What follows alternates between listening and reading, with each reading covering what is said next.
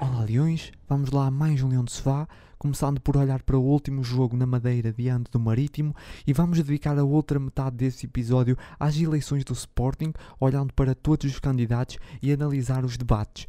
Uh, hoje estou aqui sozinho, estou a gravar domingo, uh, pelo menos metade desse episódio está a ser gravado domingo. Uh, e, e, estou sozinho, e acho que será todo o episódio estará sozinho, o Aisel não, não está cá. Um, e, e bora lá, já sabem como é que é. Vamos começar aqui pelo, pelo, por esse jogo. Uh, o Sporting deixou escapar dois pontos uh, na Madeira, um, empate uh, a 1, um, gol do Sporting de Slimani. começando pelo 11, aqui há algumas alterações. Também já sabíamos que tínhamos a ausência forçada não é, de, de Palhinha, Tabata, Sarabia. E depois juntou-se Pedro Gonçalves por lesão. com isso, Amorim, um, Ruben Amorim deu aqui algumas, uh, fez aqui algumas mexidas, apresentou aqui algumas surpresas, pelo menos para mim, um, e apresentou o Sporting num 3-5-2, algo aqui um pouco surpreendente, uh, eu não estava à espera, pelo menos, um, Slimani e Paulinho na frente, com Bragança no meio campo, Nuno Santos à ala um, esquerdo e de resto o mais ou menos normal, com o Garte também, uh, também dada a ausência de uh, de Palhinha, tinha de jogar ali, obviamente, o Garte. Um, olhando agora para o jogo, o, o Sporting um, que entra bastante bem nesse, nessa, nessas alterações, mesmo com essas alterações, eu acho que o Sporting entra entra bem no, no, no aspecto ofensivo, ou seja, no plano ofensivo, uh, mas a verdade é que foi o Marítimo muito cedo, ao minuto 5, a, a abrir o, o marcador, uh, porque sempre que, o, e pelo menos na minha perspectiva, sempre que o Marítimo tinha bola, um, não era muitas vezes, mas quando tinha, quando recuperava, das poucas vezes que conseguia, havia muito espaço para progredir havia muito espaço. Não, não, era, era, algo que eu não consegui perceber, principalmente na primeira parte. Um, se calhar até aquela coisa de, ok, estamos com meio campo a 5, não é? Estamos com 3, 5, 2, se calhar ia ser mais difícil. A verdade é que o Sporting estava uh, mais difícil de ir para o Marítimo. A verdade é que o Sporting estava com muitas recuperações, estava muito, muito intenso em certos, uh, nas recuperações, na, nas recuperações de bola, uh, mas quando o, o Marítimo conseguia sair, havia muito espaço para progredir. E a verdade é que o Marítimo vai lá uma vez, um, marca o gol, na primeira vez que lá vai, marca o gol, depois vai lá outra vez um, e, e, volta a marcar. A verdade é que depois estava fora de jogo, mas ou seja, das duas vezes que vai lá, marca. Uh, uma um, acaba por ser um das vezes acaba por ser invalidado, mas uh, sentíamos que o Marítimo conseguia chegar com muito perigo à frente, uh, alguma debilidade defensiva do Sporting, e lá está, eu, mais que debilidade defensiva, eu senti que o Sporting estava a dar muito espaço quando, em certos momentos, na, na, quando o Marítimo conseguia sair um, da pressão, da primeira linha de pressão do, do, do Sporting, um, havia muito espaço para pa progredir. E, e, logo se criava um desequilíbrio e ficávamos ali, pá, parecia que ia dar gol. Qualquer momento parecia que ia dar gol. Uh, mas a, nível ofensivo o Sporting estava, estava bem, uh, estava bem no aspecto em que estava a criar bastantes situações, mas o Sporting eu acho que estava a ser muito condicionado pelo corredor central, estava a ser obrigado, uh, eu não sei, lá está, aqui pode ser, uh, podia ter sido estratégia do Sporting, mas eu acho que também foi um bocado do, de parte do Marítimo que condicionou muito o corredor central e obrigou muito mais o Sporting a fazer centra, cruzamentos. Claro que estava com dois pontas de lança, estava a jogar com dois pontas de lança, está a jogar com um esquema de 5-2 né? Um, Paulinho e Slimani na frente, Paulinho também baixava mais que o Slimani. Um, a, tendência é fazer mais cruzamentos, eu entendo isso, mas eu acho que foi também muito condicionado pelo Marítimo, que fechou muito mais o corredor central. O Marítimo defensivamente foi uma equipa que se organizou muito bem. Aliás, o Marítimo defensivamente teve muito bem, porque ofensivamente o Marítimo foi só aqueles passos, porque fora isso o Sporting quase não deu oportunidades, porque o Sporting estava bem, como eu estava a dizer, o Sporting na primeira pressão, a primeira linha de pressão, o Sporting estava bem e recuperava várias bolas. foi mais na segunda parte, mas mesmo na primeira parte, só que o problema foi que, pelo menos na minha perspectiva, quando o Marítimo ultrapassou aquela, aquela primeira linha um, e tinha alguma recuperação ou conseguia ter bola, de repente o Marítimo livrava-se de, de, da pressão e havia muito espaço para jogar e chegava, e chegava com perigo. Claro que isso só aconteceu duas vezes, acho eu, duas, três vezes. Acho que o Marítimo só fez dois remates enquadrados. Um, foi gol e depois outro, se calhar, eh, nem foi muito perigoso. Não me recordo agora, mas teve alguns remates até muito longe. Por isso, ou seja, praticamente foi só o golo. Um, a chegada assim mesmo de perigo que eu me lembro foi o gol e o gol fora de jogo. Os dois, as duas situações. Um, o Sporting estava bem, criou várias situações, só que muitos cruzamentos, um, faltava a finalização, faltava a finalização e, pá, e depois na segunda parte acho que o Sporting uh, ainda melhor no, no, aspecto defensivo e não deu, como eu estava a dizer, não deu uh, chances nenhumas ao Marítimo, o Marítimo que só, só defendeu. Uh, praticamente eu acho que o, o, o Marítimo preocupou-se muito mais em defender uh, e nunca chegou nunca chegou nunca chegou com perigo Uh, com nenhum, acho eu na segunda parte, como esteja agora a lembrar. Uh, e o Sporting, praticamente acho que, que foi só o Sporting a jogar um, a nível ofensivo, com vários, só com vários cruzamentos. Um, ainda tem um grande remate do Porro que bate na barra e, de uma forma quase milagrosa não entra. E, e, mas também podemos dizer que o Sporting, muito bem, com, com bola, uh, muito bem, entre aspas, uh, porque não marcou, mas muito bem na, na a recuperar, uh, muito bem organi organizado no, no, aspecto ofensivo, mas depois vários cruzamentos, muito excesso de cruzamento, eu acho que foi um excesso de cruzamento, porque também, volto a dizer, acho que foi um bocado também porque o Marítimo condicionou muito a entrada, ou, se, ou seja, tava, o Sporting tinha que jogar, teve, foi um bocadinho obrigado a jogar pelo excesso de cruzamento, mas os cruzamentos foram, não levaram nenhum, levou o, a baliza da, o, sentido da, da, baliza e também um pouco, alguma infelicidade, temos de ser sinceros, alguma infelicidade, porque houve ali momentos, foi, foi mesmo de infelicidade, mesmo aquele próprio remate do porro é infelicidade, mas eu acho que é um jogo que numa situação normal é, é, é, difícil de acreditar que perdemos esse jogo, porque eu olho para esse jogo no geral e, e vi um Sporting bem. Uh, mesmo, lá está, o Sporting mudou uh, e não teve nada a ver com, com a mudança. O Sporting estava a jogar num 3-5-2. Um, eu acho que o jogo quase toda a partida assim.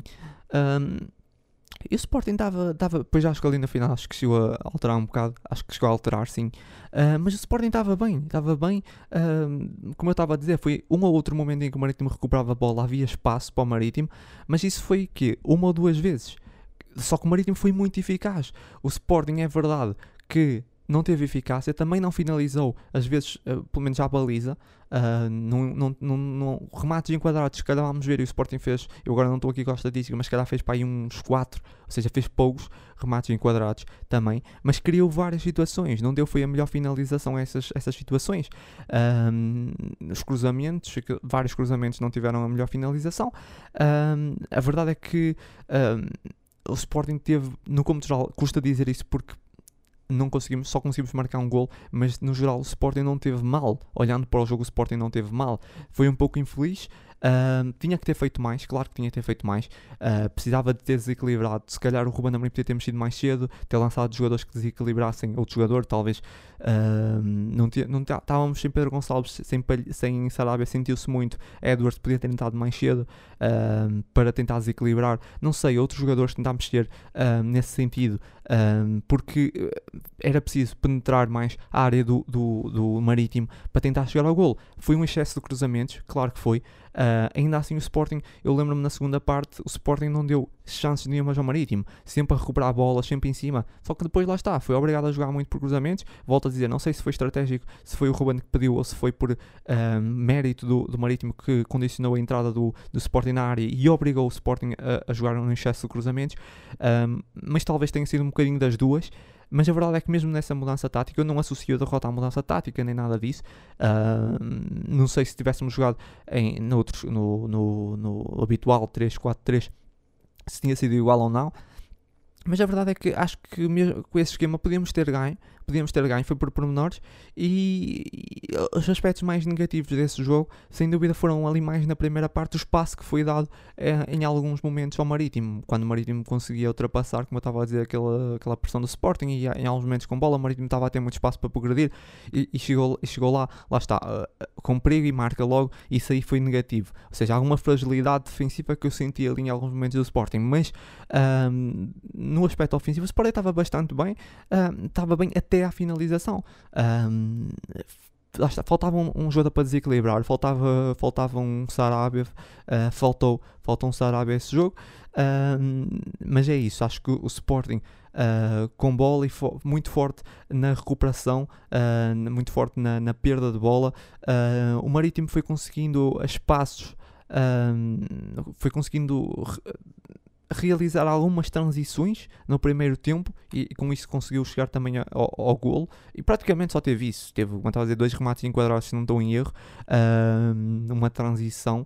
Um, e, e, foi, foi isso, foi um momentos de maior fragilidade defensiva. O Sporting terminou ali um bocado, não teve muito bem. Acho que foi o aspecto mais negativo nesse, que eu vi nesse, nesse Sporting, digamos assim. Uh, foi, foi algumas, algum espaço que foi dado uh, nesses momentos e alguma fragilidade defensiva, mas praticamente, uh, praticamente só, deu, só deu Sporting em toda a partida. Uh, o Sporting chegou muito, chegou muito ao ataque, uh, depois um excesso de cruzamentos como, como já referi, uh, das poucas vezes também é verdade foi com, com um perigo, um perigo real, não é? À baliza do Marítimo, porque aquilo, muitos cruzamentos não levaram a um verdadeiro perigo, porque quantas vezes é que nos lembramos do guarda-redes do Marítimo a fazer uma intervenção difícil? Poucas ou quase nenhuma, uh, mas pronto, faltou isso, faltou essa eficácia, faltou a finalização um, e, e, é difícil ganhar sem finalizar não é? na baliza. Uh, mas foi frente a um Marítimo que eu acho que se preocupou muito mais a defender do que atacar e a defender teve muito bem organizado. Não, não foi o Marítimo, quando, quando eu digo isso, não foi que no aspecto o Marítimo tenha colocado o autocarro, não foi isso de todo, mas foi um Marítimo muito bem organizado, anulou muito bem uh, o Sporting e, e, e, soube aproveitar a oportunidade que teve e foi basicamente foi isso. Acho que o Sporting deveria ter feito, deveria e podia ter feito mais uh, no plano ofensivo. Um, e defensivo na primeira parte tinha que ter devia ter estado mais organizado uh, não poderia ter dado aquele espaço ao Marítimo sobretudo mas basicamente, basicamente é isso. E, e quando o Sporting uh, marca o gol, depois sofre logo o, o, a reviravolta do Marítimo. Claro, depois está, estaria fora de jogo, mas só referi que naquele momento, claro, está fora de jogo, mas se calhar uns passos atrás do jogador do Marítimo não, não estaria. E, e, mais uma vez, esse momento, algum relaxamento dos jogadores do Sporting. Não sei se é bem relaxamento, mas não gostei muito desse, nesse momento. Ou seja, Uh, em alguns aspectos defensivos do Sporting não esteve muito bem, uh, mas ofensivamente uh, o Sporting estava bem, ou seja, no meio campo para a frente eu, até gostei desse Sporting, gostei desse Sporting, a maneira, a intensidade, como recuperou as bolas, como, ou seja, na reação à perda, eu, eu gostei desse Sporting, só que lá está, depois muito, muito no, no, excesso do cruzamento. Esse Sporting não é bem um Sporting muito forte dos cruzamentos, uh, mesmo lá com Slimani não, não acabaram por não levar a direção da baliza e, e foi isso. Acho que o resultado adequou-se porque o Sporting, embora tenha, podemos dizer, só deu Sporting nesse jogo praticamente, o Sporting fez pouco para marcar uh, mais que um gol. Uh, basicamente acho que, que é isso. quanto ao jogo também acrescentar mais algumas coisas pronto, é assim, se a bola do Porro tem entrado, acho que ninguém ia falar assim muito sobre esse jogo. Um, é um jogo que, claro, vai dar muito que falar. Um, Vai-se colocar muita coisa agora em, em causa, é colocar em causa, como quem diz, não é? mas sobre o esquema, sobre a forma, sobre alguns jogadores, a forma como o Sporting mudou e etc. Eu acho que aquela bola do porro que pá, lá está, que por acaso bate na barra e vai ao poste e sai, se tem entrado, íamos estar todos aqui se calhar a falar que pá, o, Sport, o Ruben até mudou e correu bem, uh, porque como eu digo, eu, olhando -se dessa forma, se nós por acaso tivéssemos ganho, se aquela bola do porro tem entrado, nós tínhamos, provavelmente tínhamos ganho, acho que tenho quase certeza que tínhamos ganho, um, não íamos estar muito a questionar muita coisa, um, mas lá está, também sublinho um, alguma fragilidade defensiva, sobretudo na primeira parte, e sempre que o Marítimo recuperava, recuperava a bola, das poucas vezes que aconteceu, mas mais na primeira parte. basicamente é isso. Acho que o Sporting fez um bom jogo. Faltou, faltou mesmo foi finalizar. Também houve pouco espaço na área uh, do Marítimo para penetrar uh, e para isso, para finalizar também dentro da área foi difícil, uh, por isso é que o Sporting abusou no cruzamento, eu, eu creio, mas no geral acho que foi, acho que o Sporting esteve bem. Foi algo previsível também, também de sublinhar isso, acho que foi o Sporting, foi algo previsível através dos cruzamentos. Um, e, e o, porque se calhar também volta a tocar nessa tecla, se calhar o Marítimo não deixou de jogar de outra forma, e, e o Sporting viu-se obrigado a jogar daquela forma previsível, sempre cruzamentos, cruzamentos, cruzamentos, e fica fácil defender, é muito fácil defender essa, dessa forma. E, foi um bocado isso. Uh, não associo tanto essa, essa perda de pontos à mudança de esquema, porque, como eu disse, tirando o aspecto defensivo, um ou outro momento no aspecto defensivo, eu acho que esse esquema até, até teve bem. Uh, acho que até correu bem, posso dizer assim. Uh, e meto mais a responsabilidade da, da, dessa perda de pontos no Marítimo, que acho que o Marítimo teve bem da forma como se, como se organizou e como o Sporting se calhar a jogar dessa forma diria mais previsível, mas basicamente uh, é isso. Avançando aqui para os destaques. Uh, começo pelos destaques positivos. Uh, Mateus Reis, acho que foi claramente o MVP. Uh, novamente, uh, consistência defensiva e ofensiva também. Foi um jogador que teve, teve muito bem, novamente, com muita qualidade e uma assistência que dá ali o gol do empate, uma boa assistência. Pedro Porro também foi dos poucos que, como eu falava há bocado, faltava jogadores para desequilibrar. O Porro foi dos poucos que tentou, tentou criar, tentou, tentou fazer algo diferente. Como eu disse, faltava um Sarabia que fizesse isso. Sentimos falta de um Sarabia. Porro foi dos poucos que tentou fazer, fazer algo diferente. Um, Paulinho também porque na ajuda defensiva, na criação ofensiva, acho que Paulinho teve novamente bem. Um, não foi um jogo incrível, mas acho que teve bem. Uh, até defensivamente, lembro-me de um outro momento, lá está, né, nas recuperações de bola, o Paulinho, o Paulinho acho que teve bem nesse aspecto. Manuel Ugarte também acho que foi dos jogadores mais fortes na reação à perda, sobretudo na segunda parte, muito forte, vários cortes uh, e também as suas recuperações, acho que o Ugarte, o teve muito bem. E depois sublinho também aqui Slimani, mas uh, mais pelo gol, não é que ele tenha feito um grande jogo, não, não fez, mas pelo gol, obviamente, tem o, o gol do empate, por isso está aqui nos destaques positivos, mas apenas isso. Nos destaques negativos, começo por Nuno Santos, acaba por estar ligado ao gol do Marítimo, tem um erro um bocado, considero um bocado grave, e a verdade é que o Nuno Santos acho que vence, quase não venceu, ou não venceu, não, não teve nenhum duelo, acho, bem, acho eu bem, bem sucedido, defensivo, Uh, creio, agora não estou aqui com as estatísticas à frente, mas creio que teve bastante mal a nível defensivo e ofensiva também não me lembro de grandes momentos. Ou seja, eu volto a sublinhar, eu não acho que Nuno Santos seja ala, tenho dito sempre isso e, e, e volto a, a, frisar, eu acho que Nuno Santos não é jogador para jogar na ala.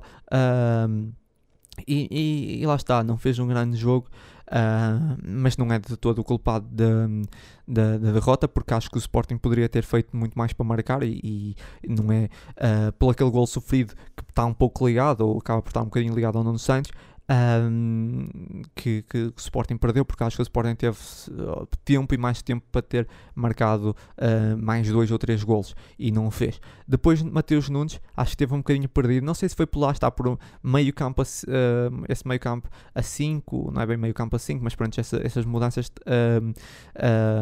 da, da, do esquema tático, não sei se foi por aí ou não, mas Mateus, Mateus Nunes pareceu-me ali um pouco perdido na primeira parte, apareceu poucas vezes, ainda apareceu algumas vezes com com qualidade, pois é verdade também acaba por ser muitas das vezes que aparece era logo parado em falta também, também estratégia aqui do Marítimo, uh, mas teve, apareceu poucas vezes, teve algumas dificuldades e é que logo como destaques negativos conseguiu desequilibrar pouco. Um, e Daniel Bragança, porque acho que um bocado semelhante com o Mateus Nunes, eu acho que o Bragança teve alguns momentos, mas pedia-se mais. Eu acho que ele teve algumas dificuldades para aparecer no jogo. Um, talvez, lá está, como eu estava a dizer, associado ao condicionamento do Marítimo no corredor central, não sei estou uh, a especular, não sei, mas o, o Bragança teve algumas dificuldades para aparecer. Aparece, apareceu em alguns momentos, mas pouco. Podia ter aparecido mais. Uh, lá está, foi um jogo muito, muito, muito uh, de duelos, foi um jogo muito de cruzamentos.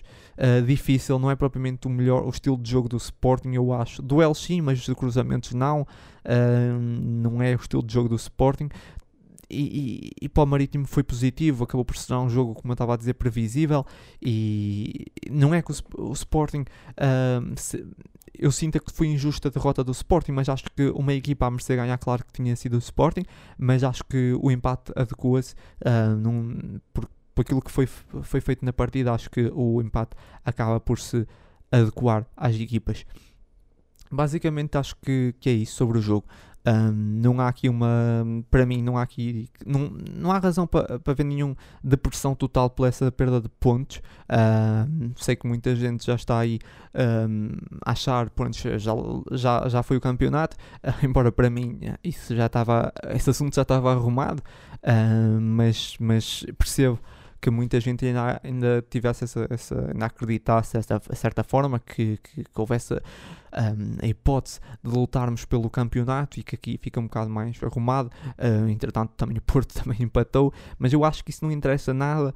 Uh, eu acho que nós temos que nos preparar é, nesse momento em tentar, como eu digo sempre, ganhar todos os jogos. Um, e preocuparmos nesse momento em manter o segundo lugar, porque, porque é isso, o segundo lugar é muito importante, não é a mesma coisa uh, estar em segundo ou estar em terceiro, é muito importante mantermos o, o, o segundo lugar, temos já o, o, Benfica já atrás, um, e depois logo se vê se conseguimos ou não chegar à, à frente, mas uh, acho que o Sporting continua no bom caminho, eu volto a sublinhar isso e não tenho problemas em dizer, acho que o Sporting está melhor que a época passada, Uh, lá está, só que as coisas não estão a sair. Se calhar no ano passado uh, as bolas tinham entrado, esse ano, como aconteceu, aquele remate do Porro foi à barra e foi ao poste e não entrou. Pronto, já acontece, acontece, mas acho que o Sporting a nível coletivo está muito melhor um, joga, tem, controla muito melhor os jogos. Aliás, esse jogo é um exemplo. O Sporting controlou bem o jogo. O Sporting uh, mandou no jogo. Teve uh, vários momentos, teve intenso, recuperar, muitas recuperações de bola, praticamente a abafar o Marítimo. Só que depois, lá está, faltou, faltou mais, faltou finalização, faltou alguma, alguma eficácia, se calhar aquela estrelinha que tínhamos no ano passado, não sei, a verdade é que a bola não, não, não entrou. Agora, uh, volto a sublinhar, acho que o Sporting, nesse aspecto, acho que o Sporting está melhor que o ano passado. Um, parece que é mais equipa, controla mais os jogos. Às vezes a bola não entra, o Sporting não se tem dado bem nas ilhas, também é verdade. não, mas, mas, mas é isso. não, é, não há razões para depressão total. O Sporting tem, tem, estado, tem estado bem. Um, agora a seguir vamos ter um jogo complicado um, contra o Porto para a Taça de Portugal, a primeira, a primeira mão, que será em casa. Uh, será um jogo que, em princípio, um, não, ainda não sabemos, poderemos, podemos não ter Pedro, Pedro Gonçalves e, e Palhinha já é certo também, e também Tabata, mas Tabata continua nessa, nessa, nesse caso da suspensão. Uh, e também há a dúvida de Fedal que penso que teve ausente do treino uh, domingo uh, ou sábado, já não me recordo, mas esteve aí ausente depois do jogo. sim, no domingo, sábado foi dia de jogo. no domingo teve ausente do treino. É, é, basicamente é isso. Uh, será um jogo muito complicado esse jogo com o Porto no, em Alvalade, já dia 2, dia que é quarta-feira. Uh, e, e pronto, e basicamente, uh, como eu estava a dizer, não há razão para grandes desesperos porque perdemos esses pontos. Acho que os, os, os rivais também ainda vão perder pontos. Uh, acho que estamos num bom caminho. estamos num bom caminho no, senti no sentido de, de jo do, do jogo a nível coletivo. a integração de vários jogadores, como Mar Marcos Edwards, Slimani, que também eu tinha dito que era muito importante ele marcar um gol nos próximos jogos. Pá, não fez um grande jogo, não fez um grande jogo, é verdade, mas marcou um gol. Uh, e, e, no primeiro, acho que foi no primeiro jogo uh, que foi a titular, no, desde a sua volta, creio eu, faz um gol. Uh, é, é, foi importante também para a sua moral também. Uh, e, e, é isso, basicamente continuamos, continuamos aí e avançamos aqui para os próximos temas. Uh, o, próximo, o próximo tema, uh, relacionado por acaso ao Tabate, uh, uma notícia que dizia que o Bota, Botafogo do Brasil estaria interessado no jogador. o clube agora treinado por Luís Castro um, o Deco reuniu-se com o, um, um empresário um, ou com o responsável do Botafogo uh, para discutir uh, sobre esse, esse negócio, uh, que o Sporting não descarta colocar, vender o jogador. pronto, é verdade que na por cima é toda essa, essa questão em cima do Tabata, de, de, do Tabata estar suspenso, suspenso, não sabemos quando é que o Tabata vai regressar, poder regressar aos relevados, e também porque o Tabata é um jogador um, que eu aprecio, tem bastante qualidade, mas é difícil. Ele tem tido muitas dificuldades e várias coisas têm acontecido que ele tem tido bastante azar. Uh, depois também o número 7 que ele se escolher também tem, tem contribuído, ele tem tido muito azar, essa é verdade. Uh, ou tem lesões, ou tem esses castigos, está sempre a ter coisas que lhe vão quebrando o ritmo. Uh, ele nunca consegue ter uma constância na equipa do Sporting. Quando começa a aparecer a bom plano, de repente acontece qualquer coisa. Uh, ou foi uma lesão, agora é esse castigo. E, eu percebo um bocado o Sporting se calhar querer vender, embora o Sporting tem para aí, se não me, se, não me engano, 10% de, de porcentagem do passe.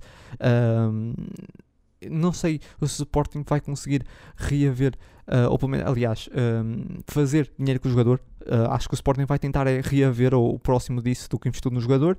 Um, eu não censuro essa, essa, essa querer vender um jogador. Uh, não por ele estar castigado, obviamente, não por esse castigo, mas porque eu olho agora para o plantel do Sporting uh, e se calhar se até mesmo o Ruben Amorim olhar e se calhar vir algum jo jovem da formação a começar a aparecer, uh, não sei se está a ver ou não, não é? mas estou a especular, com agora com Marcos Jeders, etc.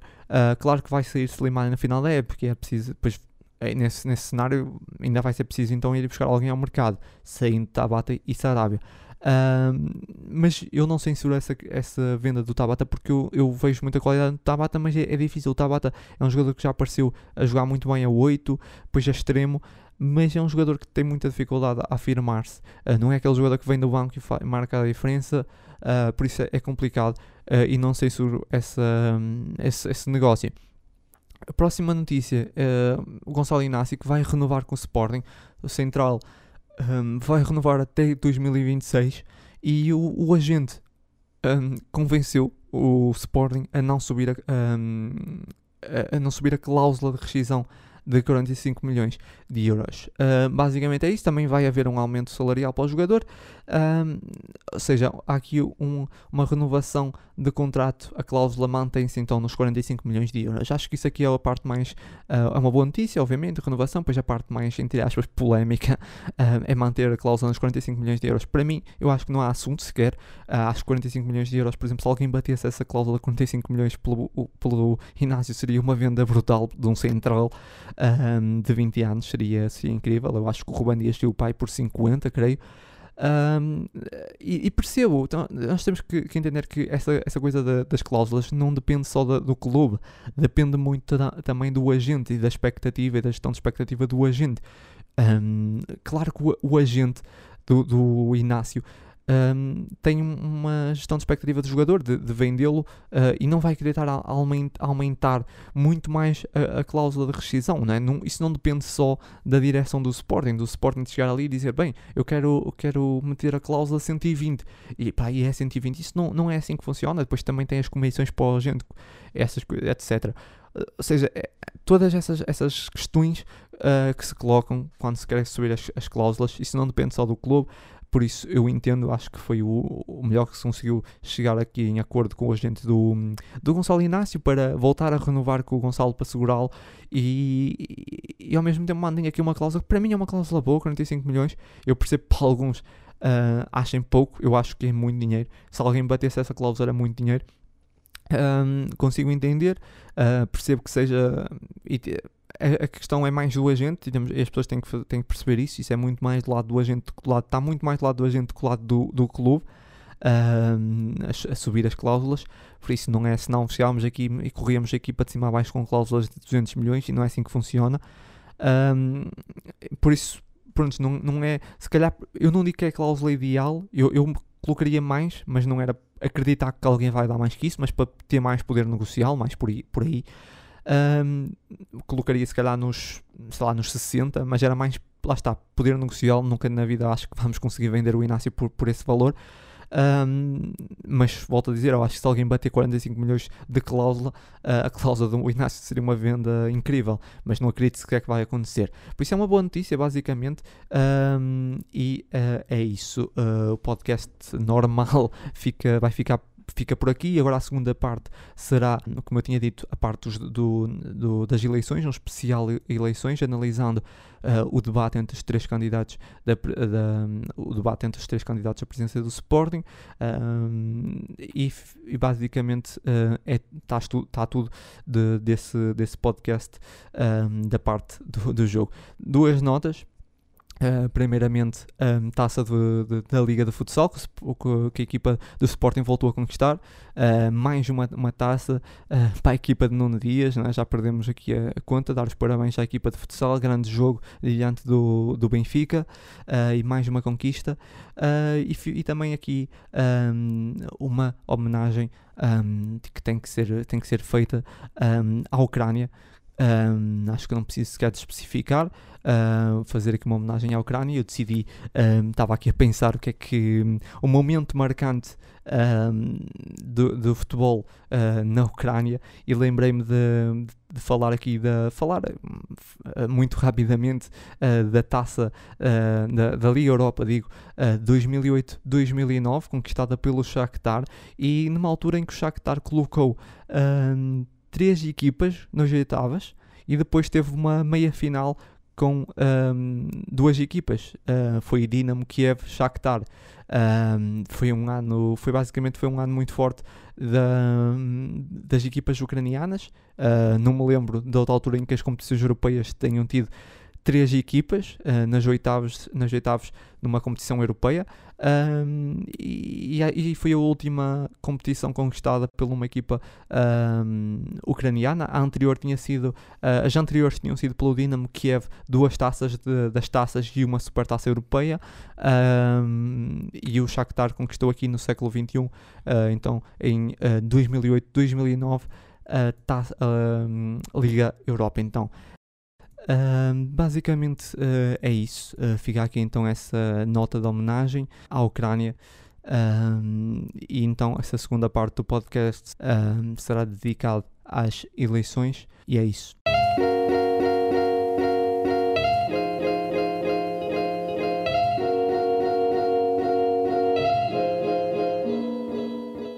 As eleições do Sporting estão marcadas para 5 de março com os três candidatos da lista A, Frederico Varandas, lista B, Ricardo Oliveira e lista C, Nuno Souza, vamos olhar para os debates uh, realizados na Sporting TV, olhar de uma forma geral para também o que é que, uh, o que, é que foi o, o, o mandato de Frederico Varandas, uh, mais no futebol, mas também de uma forma geral em todas uh, outras uh, capítulos. Um, e depois vamos então analisar um, algo, as coisas, algumas coisas que foram ditas então nesse, nesse debate, começando pela lista B, passando para a lista C e depois lista A do atual presidente, deixo o atual para, para o fim. vamos então agora de uma forma breve uh, olhar para o que foi o, então o mandato de Frederico Varandas, uh, que foi eleito sobre o lema Unir o Sporting. Uh, Frederico Varandas, antes médico Uh, do Sporting, uh, prometeu várias coisas, entre elas a que mais sublinhou foi deixar o Sporting melhor do que encontrou e apostar na formação e no setor digital.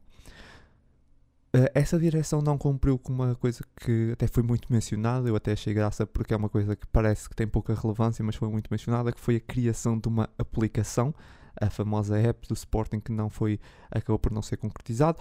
Frederico Berna já prometeu que, se for reeleito, irá no próximo um, mandato cumprir e uh, não, rea, não reaveu as VMOCs, também um, algo que tinha sido, que estaria, pelo menos no seu uh, plano uh, eleitoral uh, quando, quando da sua eleição, na sua candidatura, da primeira candidatura, mas alegadamente, isso dito no debate, a sua proposta era realizar um plano para tal e não prometeu reaver algo que diz que também que está em andamento.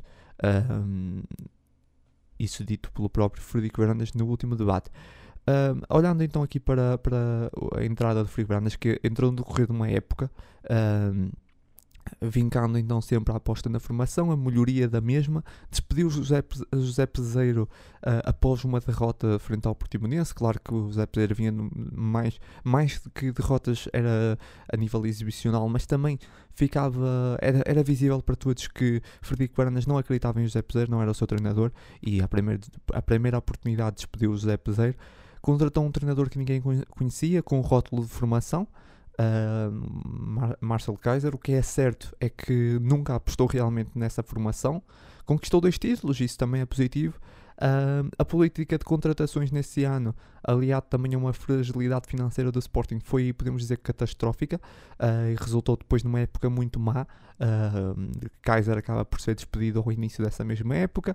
Apostou-se em Silas, que era apenas para ser aquela época, podia depois correr-se bem estender, mas era apenas uma época, mas a verdade é que nem sequer ficou até ao fim uh, e foi feita uma nova aposta, dessa vez uma aposta também uh, muito, muito arriscada, podemos dizer assim, num jovem treinador, Ruben Amorim, uh, aqui contra todos, uh, Frederico Varandas colocou 10 milhões nesse treinador, que voltou a colocar também o Sporting na rota dos títulos e Sporting a ser campeão nacional.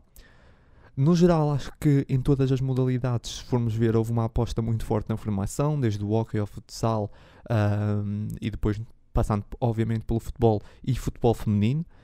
Um, a volta do basquete e a equipa B acho que foi muito importante um, e basicamente acho que, que é isso que resume. Obviamente eu não estou aqui a sublinhar os títulos, podíamos estar aqui a falar dos todos os títulos, todos a gente sabe que Frederico Fernandes é dos presentes, já é dos presentes mais titulados do Sporting, eu não vou estar a vingar isso, acho que isso não é tão isso é muito importante, mas é mais importante sublinhar outras coisas um, nesse momento. Um, nem sempre os títulos é, é tudo, são tudo. Uh, é muito importante, são muito, muito importantes, obviamente, uh, mas não vou estar a sublinhar, até porque toda a gente sabe o que é que os títulos foram conquistados, por isso não os vou sublinhar, mas foram, foram vários. Agora uh, passamos aqui para, então, para os debates. os debates da, realizados na, na Sporting TV. eu começo por alguma. Por uma coisa que. coisas que eu não gostei muito. ou seja, acho que esse mandato foi muito, esse, desculpem, esse debate foi muito assente em uh, erros do, do, da direção atual.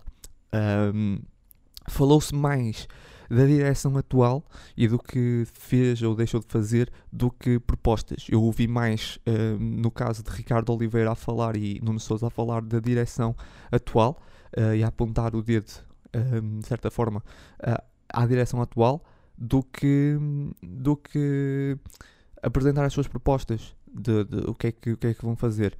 Um, e depois acaba por, de sua vez, acaba por Frederico Varandas estar mais também numa posição de mais de defesa do que também dizer o que é que vai fazer do seu caso seja reeleito. E, e foi muito isso que se resumiu. E acho que é uma posição também um pouco injusta na minha, uh, na minha ótica, porque no caso de Ricardo Oliveira e Nuno Souza, nunca foram presidentes do Sporting, por isso estão numa posição de vantagem, de crítica sobre uma pessoa que é presidente. Eu acho que essas, eh, eu acho que é normal, uh, ou seja, dedicar-se algum tempo a falar o que é que a direção atual, uh, o atual presidente fez de, de errado, ou coisas menos, menos uh, coisas que errou, obviamente, acho que é normal, mas dedicar-se quase àquela uh, pouco, pouco mais de, de, hora e meia, quase só a falar de, de uh, focar nas coisas erradas dessa direção, da, da atual direção, a candidata à lista, a lista A, uh, acho, acho que foi um bocado.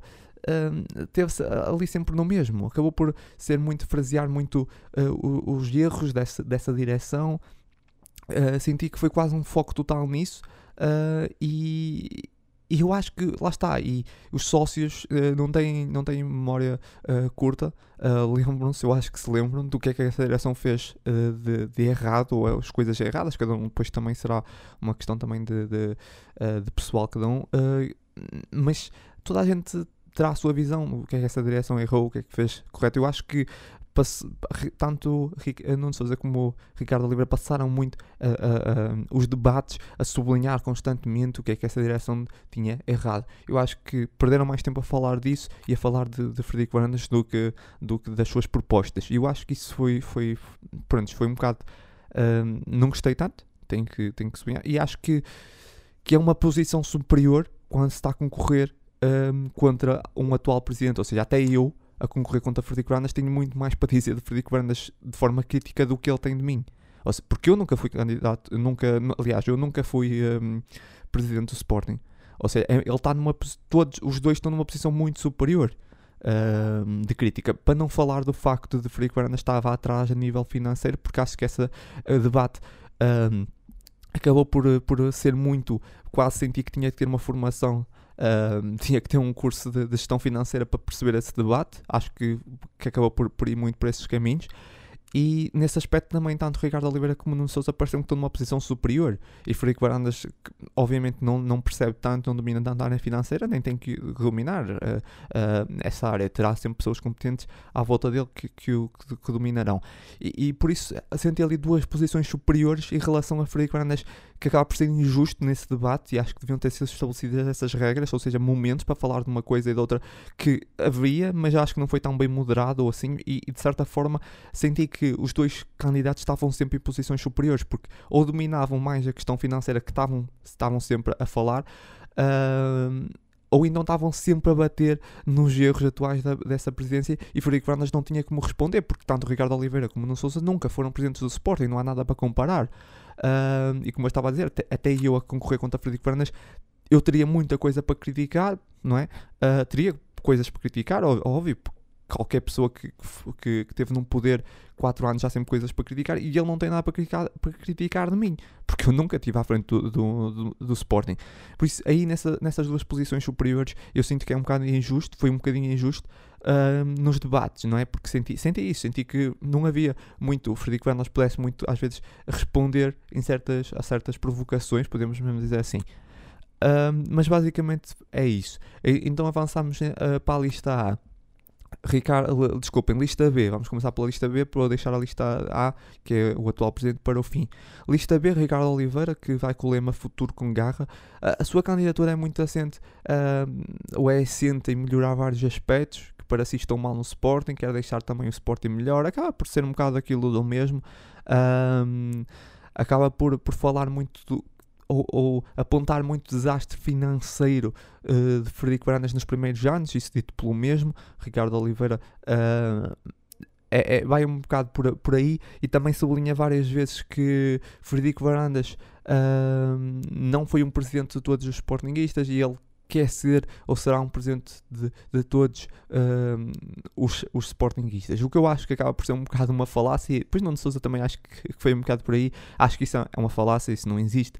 Acho que um presidente não é sport, nunca, é um, nunca vai ser uma unanimidade, unanimidade, nunca será presente de todos os Sportingistas, não dá para representar todos os Sportingistas.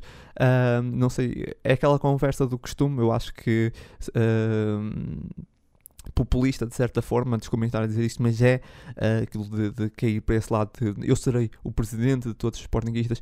É, é uma conversa fácil que todos têm uh, eu acho que isso não existe. Uh, pronto, acaba por ser sempre muito tocado isso ne, nessa, nessas uh, candidaturas, principalmente é uma, uma questão fácil até para pa bater contra Frederico Bernardes dizer isso, uh, porque foi o, o, dos poucos presidentes que foi diferente contra alguns sportinguistas, podemos dizer assim, e então acaba por ser uma forma fácil de, de, de sei lá, de ganhar alguns votos. Uh, e depois fala em nomes de jogadores que foram contratações muito falhadas e que onde o Sporting gastou, segundo uh, Ricardo Oliveira cerca de 30 milhões de euros e falou em nomes como uh, Christian Borga, Dumbiá, Idlori, Rossier, Eduardo Henrique, todos jogadores que nós não se lembramos e sabemos, mais uma vez volto a dizer, acho que às vezes esses candidatos acham que sei os ou os, os sócios têm, têm problemas de, de, de amnésia, mas não, não, não temos, lembramos-nos bem. Uh, eu acho que foi algo grosseiro apontar os nomes de jogadores nesse debate, como se estivéssemos a falar de. Uh, como se não estivéssemos a falar de homens que representaram o nosso clube. Eu, eu sinceramente não gostei. Uh, isso também depois vai ser válido para o Nuno Souza. Ou seja, foram dois ah, candidatos que apontaram nomes concretos de jogadores. Eu não gostei disso. Uh, ou seja, falando de nomes e, e, apontando como algo negativo, ou seja, dizer mesmo, ok, esses jogadores aqui foram, uh, pá, foram contratações falhadas. Eu, eu, sinto que dizer, podíamos, podia ter apontado, houve dinheiro mal gasto, sim, houve, houve dinheiro mal gasto em certas contratações, mas não precisava ter sublinhado os nomes. Isso é apenas a minha opinião. Acho que não, eu não gostei. Acho que foi, foi muito grosseiro ter apontado os nomes desses jogadores e ter, ter mandado para a mesa esses nomes. Eu não, não gostei. Até porque, se nos lembrarmos, Ilori, uh, Dumbiá, por exemplo, uh, Eduardo Henrique, ainda estão vinculados ao Sporting são jogadores do Sporting. Eu acho que não teve sentido nenhum ter dito isso, ter, ter apontado esses nomes. É, é muito difícil eh, acreditar que eles ainda vão aparecer no, na equipa do Sporting, mas um, nunca se sabe e acho que não, não deveria ter uh, lançado os nomes. Um, depois também falou um bocado da falta de informação da direção atual, algo que também é factual, essa direção atual acaba por se fechar um bocado. Eu já falei disso no, no podcast, essa direção atual fecha-se um bocado do, do, dos, dos sportinguistas em geral e fica só na sua pequena bolha a tentar resolver as coisas. Eu acho que isso tem coisas boas e coisas más, isso depois fica na perspectiva de cada um, uh, mas já é algo que é factual. Uh, alega que Frederico Varandas uh, não uniu o Sporting, e como seria o seu lema, unir o Sporting, isso também foi algo que também acaba por ser muito falado diz que quer dar ao Sporting uma equipa para competir uh, lá fora, ou seja, quer cometer equipas. Agora, claro, também é fácil falarmos isso, até porque os maus resultados, uh, os maus resultados a nível europeu, acaba por ser fácil. Uh, eu acho que isso também é. Não é, é assim, o Sporting tem uma boa equipa, Sporting, que equipa é que vai dar para competir lá fora? Vai contratar o, o Cristiano Ronaldo, o Messi, uh, o Kevin De Bruyne? Não. Ou seja, nós temos uma boa equipa. Se essa equipa não serve para competir lá fora, uh, então é porque está a duvidar do treinador. Eu acho que nós temos uma boa equipa. Uh, essa equipa dá para competir lá fora. Por isso eu não percebi essa, essa declaração de Ricardo Oliveira a dizer que queria dar uma equipa para competir lá fora, como se nós não tivéssemos uma boa equipa. Temos uma boa equipa, temos das melhores em Portugal. Uh, podemos dizer que temos a melhor, contamos a par com o Porto nesse momento, por isso temos equipa para competir lá fora. Não consegui perceber. Falou depois muito da cidade do desporto, lá foi um dos temas centrais de Ricardo Oliveira. A cidade do desporto, um local de identidade do Sporting para futebol e modalidades, com um prazo de 6 anos para ser realizado. Um, sendo aqui realista, na minha opinião, é apenas um projeto que nunca vai sair do papel, é apenas um sonho. Uh, nós já ouvimos isso várias vezes, cidade de esporte e coisas do género. Uh, acho que Ricardo Oliveira é um sonhador e bem, mas isso é apenas um projeto que, na minha ótica, nunca sairá do papel. Depois falou de algo que, que, eu, que eu gostei, que foi a criação de uma, da rádio do Sporting. Acabou por também Nuno Souza falar um pouco disso, mas o primeiro foi Ricardo Oliveira criação da Rádio Sporting alega que ainda há muito para fazer no, a nível digital. É verdade que há muito para fazer no projeto uh, a nível digital, mas se nós pensarmos o que é que faltava fazer quando Frederico Fernandes entrou e o que é que já foi feito, bem, uh, nem vou comentar, não é? Claro que falta muita coisa, vai sempre faltar a nível digital, há sempre mais coisas a fazer, mas acho que Uh, há, há, muita coisa que já foi feita e bem feita. Uh, a rádio do Sport, a rádio Sporting, acho que era uma coisa, pá, acho que foi uma das coisas que, que, eu, que eu gostava de ver. Uh, um espaço até que podia ter mais intervenção de sportinguistas, de, de adeptos, sócios. Acho que era, era muito interessante a rádio Sporting. Isso por acaso foi uma ideia que me, que, que me agradou os sócios poderem votar no, nos núcleos, acho que também foi uma coisa que também foi uma coisa falada por Ricardo Oliveira e acho que é muito importante, os sócios deviam poder votar nos núcleos para não terem que se dirigir a Lisboa, é muito complicado uh, na altura das eleições, agora por exemplo dia 5, se calhar muita gente, que por acaso vai ser dia de jogo, mas muita gente se calhar não poderá se dirigir, ser sócios que não vão poder votar uh, porque não se podem dirigir a Lisboa. Uh, e era interessante, era interessante essa possibilidade de votar nos núcleos.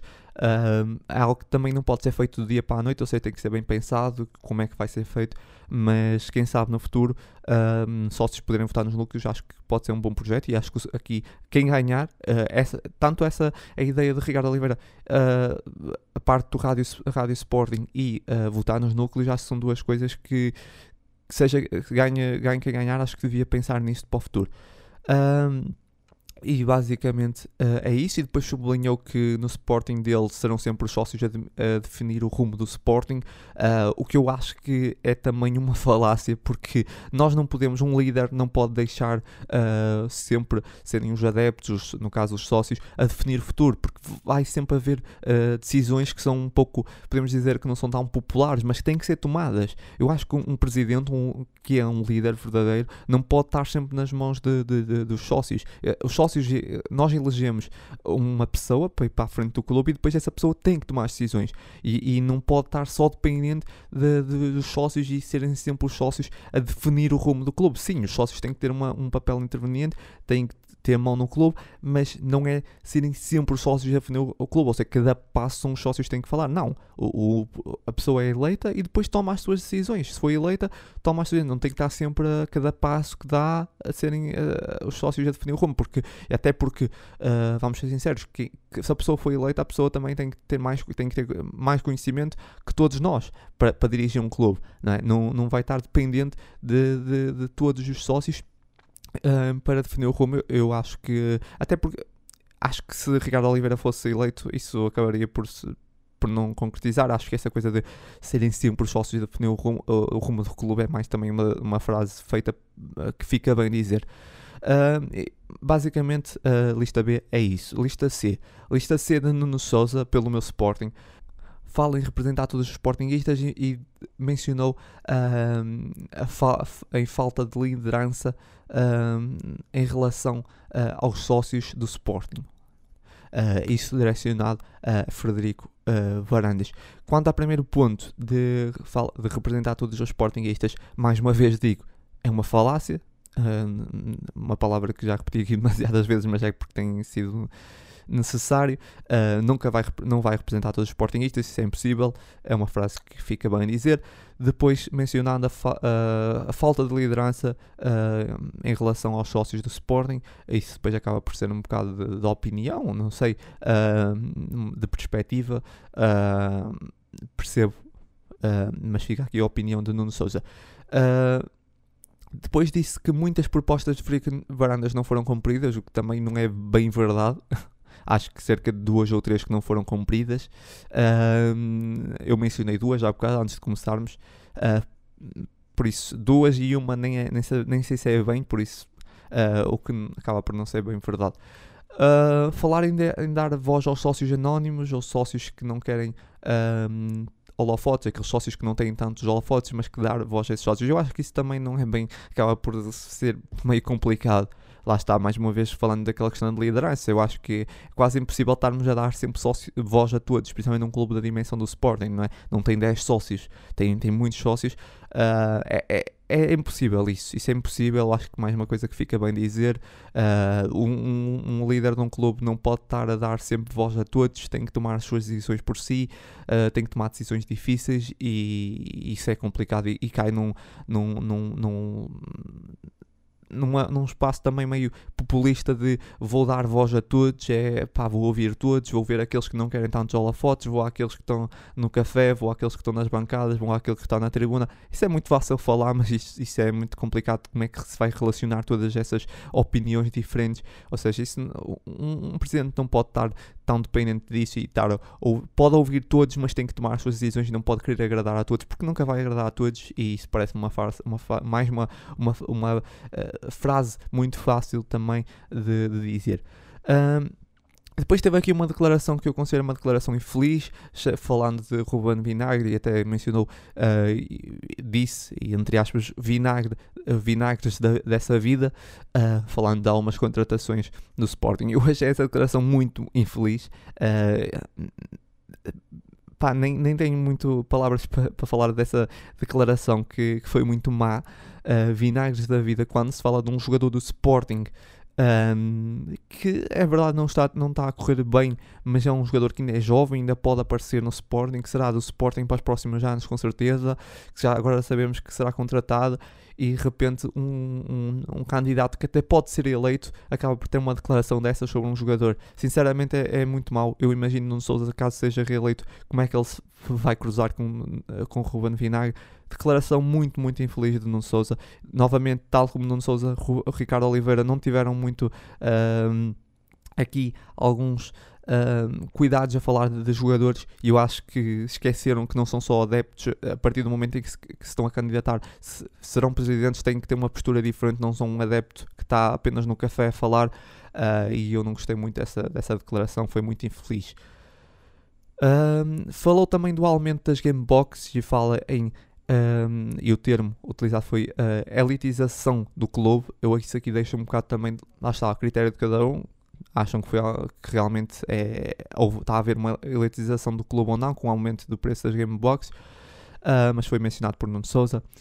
Uh, e depois também fala que quer aproveitar, ou que diz, diz aproveitar coisas boas feitas, uh, ou seja, um caminho que já foi feito e bem feito pela, pela essa direção atual e tentar, tentar melhorar. Eu, eu acho isso positivo, ou seja, aproveitar algumas coisas boas e, e tentar melhorá-las. Eu acho que mesmo o próprio Frederico Vanas também um, aproveitou algumas coisas que tinham sido deixadas pela anterior direção e tentou também melhorar. Eu acho que isso é sempre correto, embora eu não acredite muito no, nessa uh, política Sousa, porque algumas coisas que ele disse ao longo dessa, desse debate não me fazem acreditar que ele irá manter assim tanta coisa quanto isso. É minha, apenas a minha opinião. Eu acho que ele às vezes diz, diz essas coisas, mas depois parece-me que não concorda tanto com o que está a dizer. Uh, eu acho que é fácil dizer agora isso porque sim, eu vou aproveitar muita coisa porque o Sporting está a ganhar, mas depois sou eleito. Caso o Sporting perca três jogos, se calhar começa já a despedir pessoas na estrutura. É, essa é uma realidade, mas isso é válido para qualquer presidente. É muito fácil quando somos uh, eleitos e, e despedir aquela membros da estrutura que estavam da anterior direção. Uh, isso aconteceu mesmo com o Frederico Van como estava a dar no início o exemplo, por exemplo, de, de José Peseiro, que ao mínimo de deslizes foi logo despedido. Isso normalmente é, é sempre assim. Uh, depois houve aqui uma parte que fez um, um paralelismo de vendas de casas, uh, compras de casas com os jogadores, falando do, do valor dos jogadores, o valor pago uh, pago por, pelos jogadores e avaliado pelo transfer market, que na minha opinião não faz qualquer sentido. Uh, primeiro, primeiramente foi numa declaração de, de Frederico Vantas onde, falou que um, o Sporting nunca teve tão bem avaliado no transfer market, que foi basicamente um tiro no pé, um tiro nos pés de, de, que Frederico Vantas deu aqui, porque nunca se pode usar o transfer market num debate desses. Uh, acho que foi muito errado. E depois Nuno Souza bem utilizou o transfer market contra Frederico Varandas, falando que o valor dos jogadores comprados pelo Sporting eram muito acima do valor uh, que estava no transfer market, o que também é correto. Só que não faz qualquer sentido. E depois fez ali, um, como eu estava a dizer, um paralelismo com compras de casas, com vendas de jogadores, que, por exemplo, se comprar uma casa. Uh, uma casa por deixar 50% da, do, ao dono anterior e depois, etc. Pronto, é, não vou estar aqui a aprofundar, mas não faz qualquer sentido. Sabemos muito bem, o ramo imobiliário não tem nada a ver com o desportivo. Uh, primeiro porque o jogador vem de clubes, por exemplo, o caso dos jogadores que vêm para o Sporting vem de jogadores vêm de clubes mais pequenos, ou seja, a sua avaliação vai ser menor. Uh, podemos falar de um Pedro Gonçalves que veio para o Sporting, uh, é um jogador que, que, se calhar estava na avaliação, se calhar estava 4 ou 5 milhões. Mas ele valia muito mais que isso, mas estava a jogar no, no Famalicão, claro que no Transfer Market estava uh, numa avaliação baixa e depois porque uh, o mercado futebolístico não pode ser comparado. Uh, não pode ser comparado a nenhum outro mercado, tampouco o imobiliário. Como eu estava a dizer, acho que isso também é, é complicado, essa, essa comparação e não teve qualquer sentido, mas acho que aqui foi Frederico Pérez que se colocou numa posição fácil de, de, de, crítica, ou seja, quando utilizou aquelas, uh, quando falou que, que, o Sporting nunca teve a valer tanto no transfer market e aqui esse argumento no Souza que não faz qualquer sentido, esse argumento no Souza na minha opinião, porque lá está como eu estava a dizer, os jogadores que foram comprados Uh, pelo valor maior que está no transfer, transfer market. Transfer market vale o que vale, não, não é por aí. Só que foi uma boa resposta àquele argumento do, do, do, um, do Frederico Varandas, mas não faz qualquer sentido. Depois a parte de comparar com o ramo imobiliário também não faz qualquer sentido, porque não é assim que funciona. E aqui até deu uma, uma sensação que o Nuno Souza está muito por fora do que é o mercado. Uh, Nuno Souza não faz qualquer sentido, não faz uh, muito, não tem muito, não está muito por dentro do que é que é o mercado desportivo, porque se tivesse, uh, não tinha essas declarações. Uh, mas enfim. Um, depois falou que o assessor, o seu assessor será Augusto Inácio. Um, comparou o Ruben Amorim com o Augusto Inácio, que não me fez, que não fez grande sentido a certa altura. Uh, também alegou entre ainda sobre o Augusto Inácio que foi um bocado, está a ser maltratado por essa direção do Sporting. Uh, e que Augusto Inácio merece, uh, merece mais respeito pelo seu trabalho, uh, pelo, pelo, por tudo que fez no Sporting. Uh, Frederico Anda respondeu que, que, não, que não ia falar até por respeito a Augusto Inácio. Uh, eu respeito essa, essa posição, embora não faça mínimo o que é que se trata, uh, por isso também não vou aprofundar. Quanto ao Augusto Inácio a ser o assessor, Augusto Inácio uh, é uma pessoa que, claro, que merece respeito no Sporting por uh, tudo que já fez no passado, mas olhando para o trabalho recente do Augusto Inácio não me deixa grandes expectativas e não me deixa muito uh, eufórico a ver com o Augusto Inácio assessor nesse momento a trabalhar no Sporting. Não me parece que seja uma grande opção, com todo o respeito pelo Augusto Inácio. teve já os seus momentos, mas basicamente é isso. Depois utilizou as escutas no debate, que me pareceu um, também mais uma coisa que não, não me pareceu muito ética e por isso nem vou mencionar. Só vou mencionar que não achei correto. Utilizou ali as escutas do, da autora de investigações, até nem tinha nada a ver com o Sporting, mas houve umas escutas, uh, creio, relacionadas a debates de, do Guiana, etc. E utilizou isso num debate. Eu acho isso muito pouco ético, uh, até porque não havia escutas nenhumas de Nuno Souza para utilizar nesse debate. Eu acho. Uh, pronto, basicamente é isso. Não vou mais mencionar, não achei mais uma vez uma coisa que não achei ética no, no debate da parte aqui do, da lista C.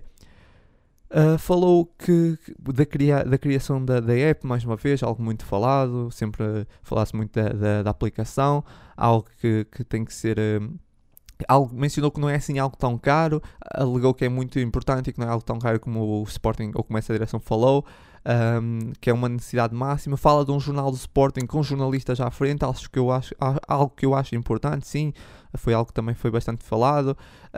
Um, ah, pronto, quanto à aplicação do Sporting é o que é, uh, quanto ao, ao, valor sabemos também, uh, eu já, discuto, já falei aqui, uh, e depois um jornal Sporting melhorado, com jornalistas, uma coisa diferente, também concordei com essa parte de Nuno Souza, claro, Uh, e depois uh, alegou que Frederico Varandas tinha prometido uh, ir à Sporting TV falar trimestral, trimestralmente e não cumpriu.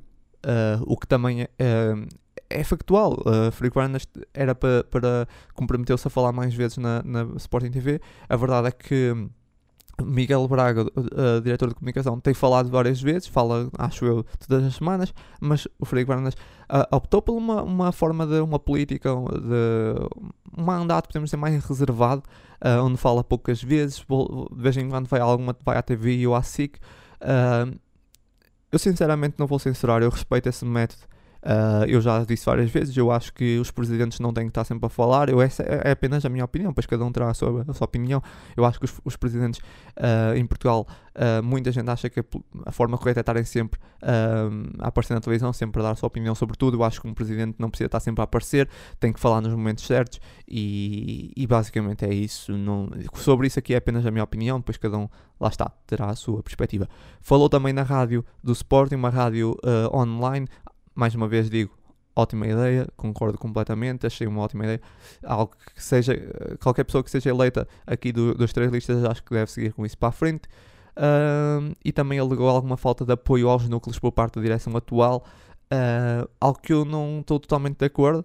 Uh, até porque eu sou de Braga e o núcleo, temos aqui um grande núcleo, e depois o Solar do Norte também, mas principalmente o núcleo de Braga tem tido o apoio possível e Frei Guarnas mencionou uh, a dificuldades que os núcleos passaram na parte da um, na altura do Covid. E é verdade, é verdade, posso, posso bem confirmar isso. Os núcleos uh, passaram muitas dificuldades na altura de, do Covid, vários uh, quase a ter que fechar. Não sei se algum por aí teve que fechar, mas com certeza que houveram alguns que fecharam.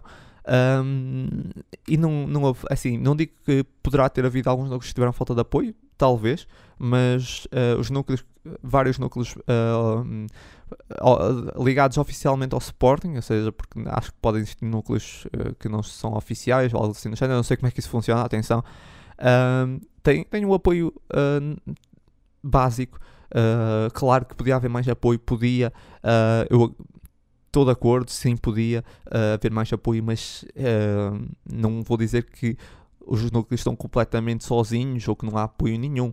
Não é verdade. Uh, isso também não é verdade. Uh, então vamos agora à lista A. Uh, o atual presidente, Frederico Varandas, aparece aqui sobre o, o lema Uma Nova Era Verde.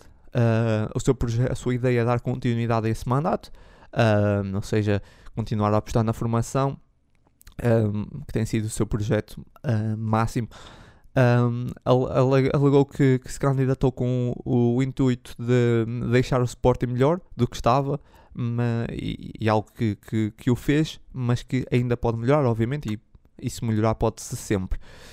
Uh, o, que é que, o que interessa é essa direção, uh, é o Sporting, e eu acho que isso ficou visto, uh, algo nesses últimos 4 anos, creio, uh, ficou muito visível que essa direção é uma direção que se foca muito mais no Sporting do que, do que tudo o resto, ou seja, adeptos, sócios.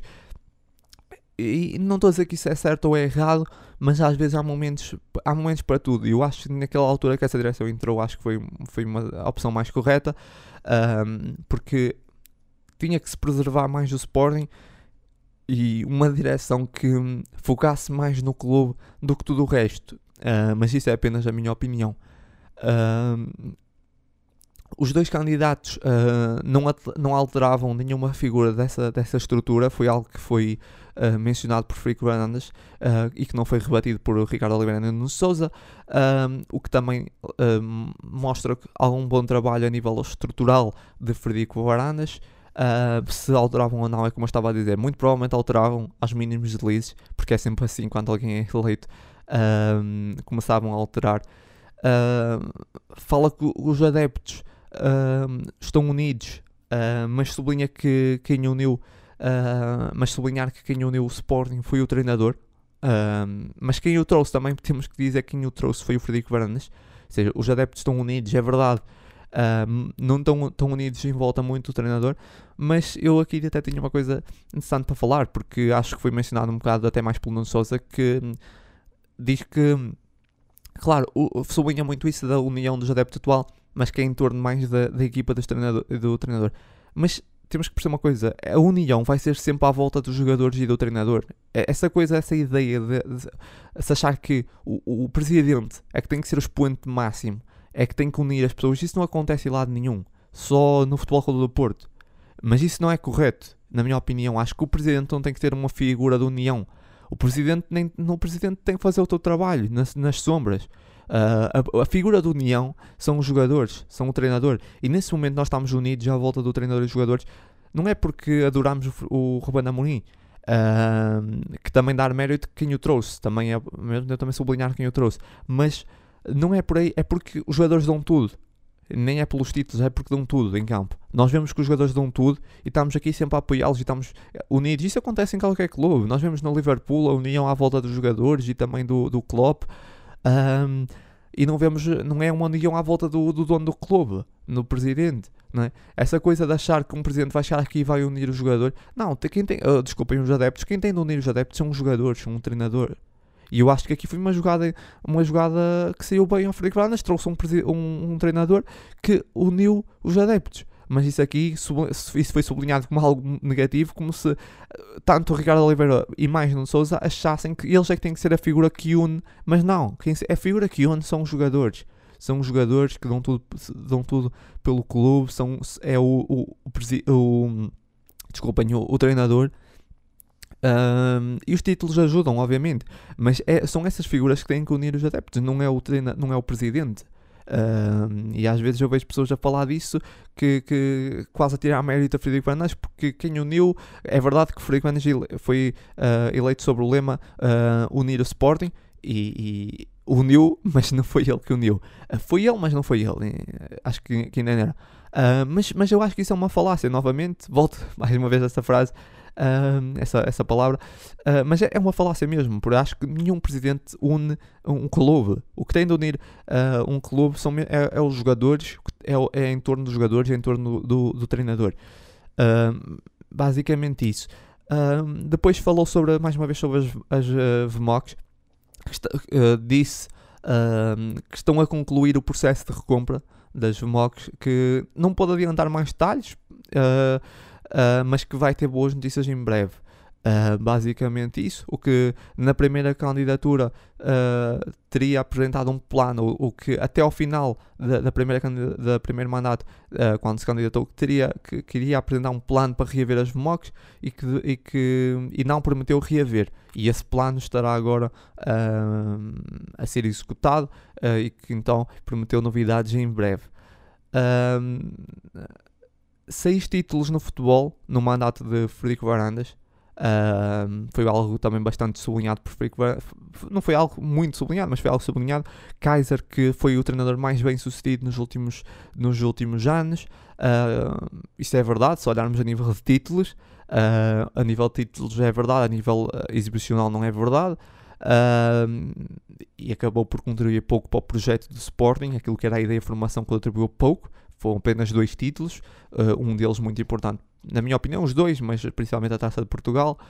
Um, por isso acaba por ser um presidente com um, desculpem, um, um treinador com pouco com muito impacto a nível de, uh, de títulos, mas pouco impacto a nível de evolução do clube. Um, não podemos dizer, ah, apostou num jogador ou trouxe. Pá, não, não, não estabeleceu nada, nenhum período de mudança, foi mesmo só títulos. Que eu olho para Kaiser só penso em, em dois títulos. Um, por isso, uh, basicamente isso. Uh, depois uh, disse, mencionou também que a base do projeto vai continuar, é e continuará a ser a formação, a reformulação da estrutura, a reformulação que já foi muito feita, a reformulação de vários membros, de, vários elementos da estrutura ligada à formação, algo que foi feito e bem feito. Eu aqui também já mencionei, mencionei isso, acho que houve, houve uma reformulação muito, muito uh, bem executada, uh, de, ligada à formação de tanto futebol como modalidades.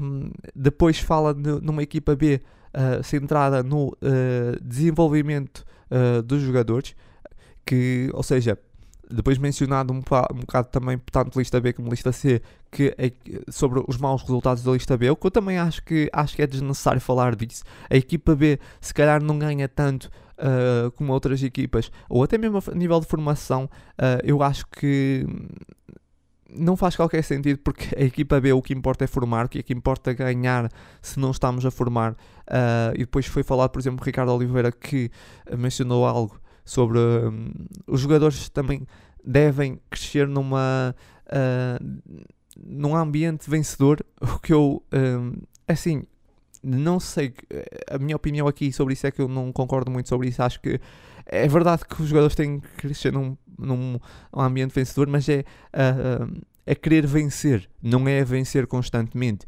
Uh, podemos pensar em Cristiano Ronaldo. Cristiano Ronaldo não venceu sempre quando era jovem. Se calhar venceu pouco quando era jovem. Não, é, não foi por aí que ele não quis uh, vencer muito na vida. Aliás, é o oposto. Eu acho que o que eu vejo em certas formações é que vencem tanto quando, nas, no escalão de formação que acham que é tudo fácil e depois chegam a sénior e percebem, ah, afinal perdemos, afinal é difícil ganhar. Um, por isso, acho que essa coisa de eh, também não sei, não, eu, acho que o que importa nas escalões de formação é formar.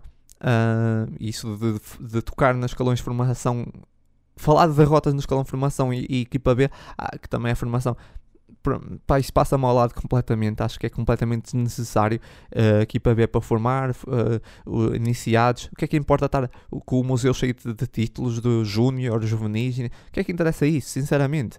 Se depois não, esses jogadores não chegam à equipa a, a principal ou chegam à principal e não conseguem ter um, um mesmo rendimento, sinceramente não, não, não, faz qualquer sentido essa, essa conversa.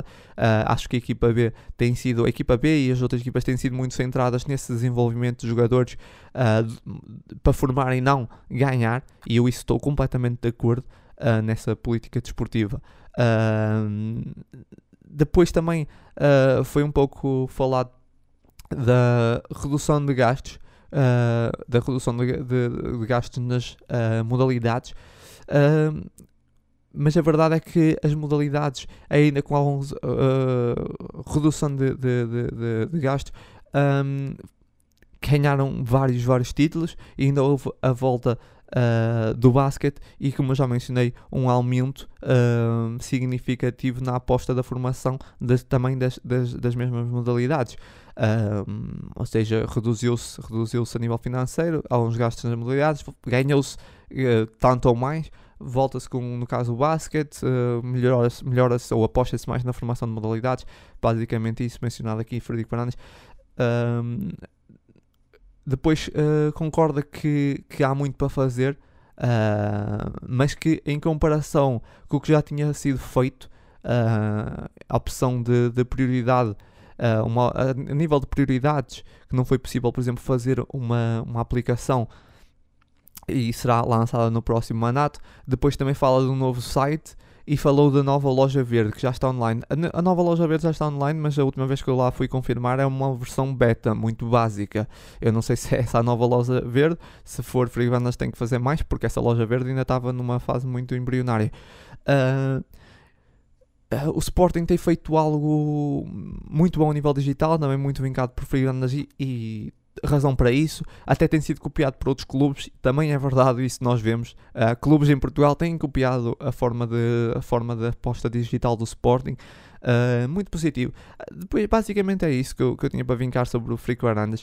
Uh, foi um bocado também depois atacado sobre. Um, o, futebol feminino, que o pouco destaque ao futebol feminino. O futebol, futebol feminino tem sido muita aposta também. Houve uma, uma, praticamente um fechar de ciclo no futebol feminino e uma nova aposta uh, reestruturada futebol feminino, com muito, muito, muito vincado também na formação. Uh, por isso eu acho que não há razão para criticar o futebol feminino, a não ser, uh, ou para apontar algo sobre o futebol feminino dessa direção, a não ser o facto de não jogarem no estádio José Alvalade, mas isso também terá sempre as suas razões.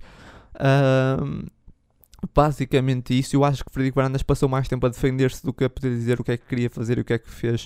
Uh, ou, aliás, passou mais tempo a defender-se e a falar de, do anterior mandato do que, a, do que a dizer o que é que iria fazer. E eu, pronto, eu isso. Uh, coloco mais em cima dos, da lista B e da lista C, porque passaram quase o debate todo só a criticar a, a, a atual direção. E isso, pronto, isso foi algo ficam muito assente nessa, nesse, nesse debate, como eu disse no início, esse debate foi muito, uh, fina, foi muito assente nos aspectos financeiros.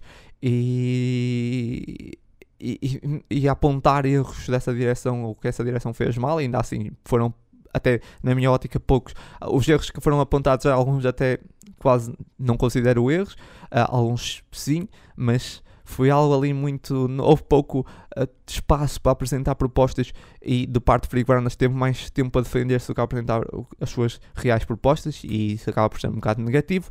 Uh, basicamente isso. Aqui um, um sublinhar assim básico para terminarmos. Uh, a lista A sublinhou ah, demasiadas conquistas. Um, lá está, a lista, a lista A de sublinhou demasiadas conquistas falou pouco, também não foi permitido, como eu tinha dito, sobre o próximo mandato e fica a dúvida quando a Mourinho deixar de ganhar. Porque sublinha, quando sublinha tantas conquistas, ficamos sempre com essa dúvida. Se a Mourinho deixar de ganhar, também sai. Mas lá está, mais uma vez digo, esse, esse debate deixou pouco espaço para Frederico Andas falar do futuro, porque foi mais tempo a, ter, a ter que se defender do que Uh, porque estava numa posição de inferioridade em relação aos dois candidatos. A lista B de Ricardo Oliveira um, resume-se em investidores e projetos fantásticos, mas que todos sabemos que não vão sair do papel. Basicamente, isso é um bocadinho o resumo da lista B. A lista C, acho que vive num universo paralelo onde o Sporting está afundado. Eu estava a ouvir o debate e achei que, da parte mais no Souza, eu quase saí de lá um bocado deprimido. Depois de ouvir no Souza, eu, eu, se não soubesse, achava que esse debate estava a passar num universo à parte onde o Sporting estava a lutar pela manutenção. Um, Nuno Souza muito deprimido, está muito deprimido. Ele tem que via, não sei se ele tem visto os jogos do Sporting porque estava ali numa depressão total. Uh, quase um universo para lá no Sporting está muito afundado, que não é real. Um, vinca demasiado a relação com os adeptos, separando Uh, separando-a das conquistas, o que não é verdade, ou seja, não há união com os adeptos, não há conquistas, e acho que se Nuno Souza for eleito vai perceber isso, uh, se, que se não ganhar, Uh, acha, o Nuno Souza acha que vai ter uma união incrível com todos os adeptos, todos vão estar a abraçá-lo e a cantar hinos do Sporting. Não, isso não existe. Se não ganhar, isso não existe união, não se separa, a união não se separa das conquistas. também diz que caso seja eleito mudará pouca coisa na estrutura, mas depois, como eu já disse, as suas convicções fazem querer, não fazem querer isso. Ou seja, eu fico muito na dúvida se Ruben Amorim começa a perder alguns jogos. Uh, será que Ruben Amorim ficará muito tempo com Nuno Souza? Acho que não, sinceramente, pelo aquilo que foi um bocado dito, eu acho que Nuno Souza como, como vai entrar, caso seja eleito, claro, uh, mudará logo algumas pessoas da estrutura próximas a Ruben Amorim, isso não agradará, não agradará obviamente a equipa técnica e acho que não será muito positivo. Isso apenas aquilo que foi dito uh, deixa um bocado essa, essa dúvida.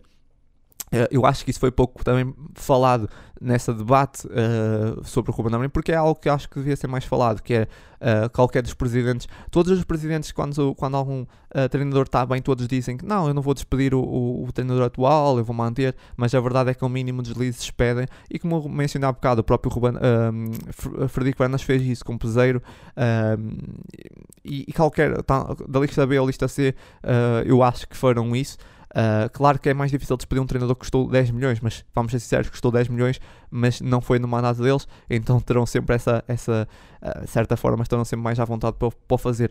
Eu não digo que vão despedir o, o Ruben Amorim quase algum seja eleito logo à primeira oportunidade, mas acho que terão mais, um pavio mais curto e acho que vão despedir algumas pessoas próximas à estrutura, acho que fiquei com alguma dessa sensação, mas isso é apenas a minha opinião, mas é, é basicamente isso. Acho que Uh, esse, esse, esse, debate não foi, muito, não foi o mais positivo, não foi o melhor debate que eu vi.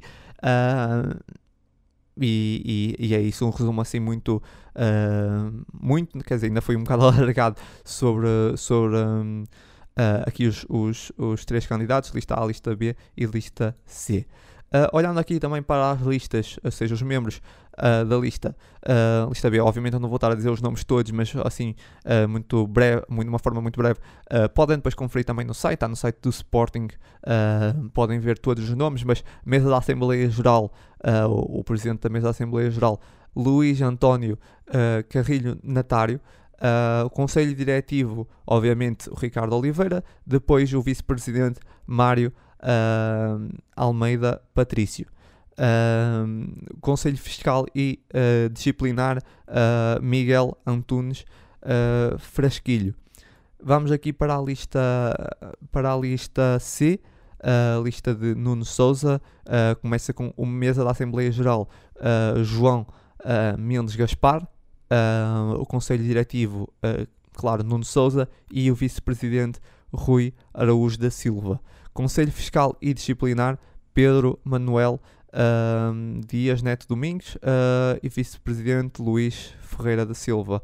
Uh, e agora para a última, ah, o atual Presidente, Frederico Brandas, lista A, Mesa da Assembleia Geral, o, o, Presidente da Mesa da Assembleia Geral, João, João Palma, o Conselho Diretivo com o Presidente Frederico Varandas, o Vice uh, Francisco Salgado Zenha, ou seja, é o, o mesmo aqui, acho que se mantém mais ou menos os mesmos, eu acho, algumas alterações, mas acho que é o mesmo.